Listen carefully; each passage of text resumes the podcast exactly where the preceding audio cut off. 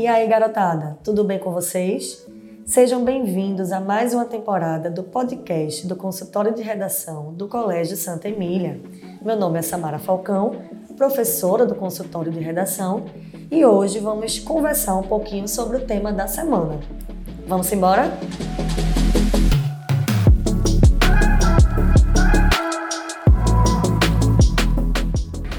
De acordo com Pierre Levy, insigne filósofo francês, toda nova tecnologia cria seus excluídos. À vista disso, é notório que os desafios impostos à inclusão digital dos idosos são reflexos da desintegração social originada no avanço tecnológico. Nessa perspectiva, sendo a internet um elemento intrínseco ao cotidiano social odierno, faz-se necessário combater os empecilhos que impedem o senso de pertencimento dos longevos à vida moderna, dentre os quais se destacam a inoperância governamental e a negligência familiar. Texto bonito, né, gente? É. Esse trechinho desse texto que eu li para vocês foi uma introdução é, do mesmo tema que a gente vai fazer o nosso tema do consórcio de redação dessa semana, tá? O tema é o seguinte: os impedimentos da inclusão digital na contemporaneidade brasileira. E aí, para vocês não estranharem tanto, né, a leitura desse textinho aqui, a gente olhando essa introdução, a gente percebe que o foco aqui foi na questão da inclusão digital em relação aos idosos. Mas a gente sabe que a inclusão digital vai muito além disso né? Não em relação apenas à faixa etária, não em relação apenas à classe social, se é portador ou não de alguma deficiência, é tudo isso junto, né?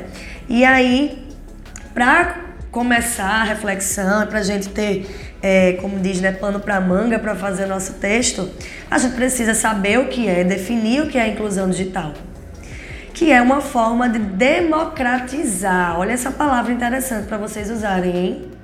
Democratizar a tecnologia e deixar essa tecnologia mais acessível. Palavra bonita. Acessível ao maior número de pessoas, melhorando justamente a qualidade de vida dessas pessoas. E aí a gente pode dividir esse nosso pensamento em dois pontos, né? Na questão da inclusão, que vai justamente naquela questão que a gente falou logo no início, de faixa etária, de classe social, tá? E na questão de acessibilidade.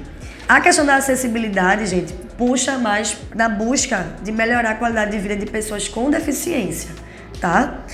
Possibilitando o acesso dessas pessoas a vários ambientes, tanto ambientes físicos como ambientes virtuais. E aí é onde entra a inclusão digital, tá? Só para lembrar aquilo que a gente sempre fala no nosso podcast, olhem para a frase temática. Os impedimentos da inclusão digital na contemporaneidade brasileira. Os impedimentos. Quais são esses impedimentos?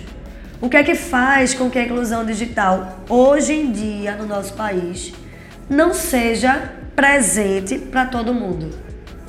Independentemente desses fatores que a gente falou, idade, se tem deficiência ou não, a classe social, o gênero, o sexo da pessoa. E aí? São é, fatores que vocês vão pensar para fazer o textinho de vocês, tá?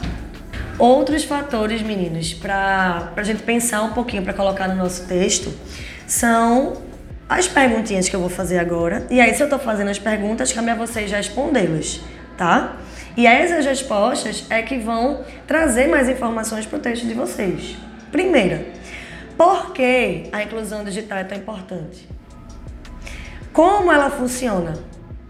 A gente pode buscar exemplos né, de projetos de inclusão digital e aí esses exemplos vão servir como repertório para o nosso texto.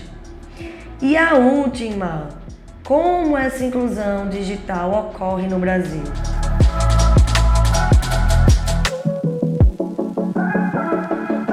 Tudo certo, pessoal? Pois bem, façam a redação de vocês, marquem o horário com as coordenações Os textos motivadores, vocês sabem que vocês podem encontrar na sala Google e nos corredores dos, das salas de aulas de vocês. Pronto, feito isso, marca, vem para a gente conversar, fazer a correção, tirar as dúvidas e ter um momento bem proveitoso dentro do consultório de redação. Espero vocês no próximo episódio. Cheiro!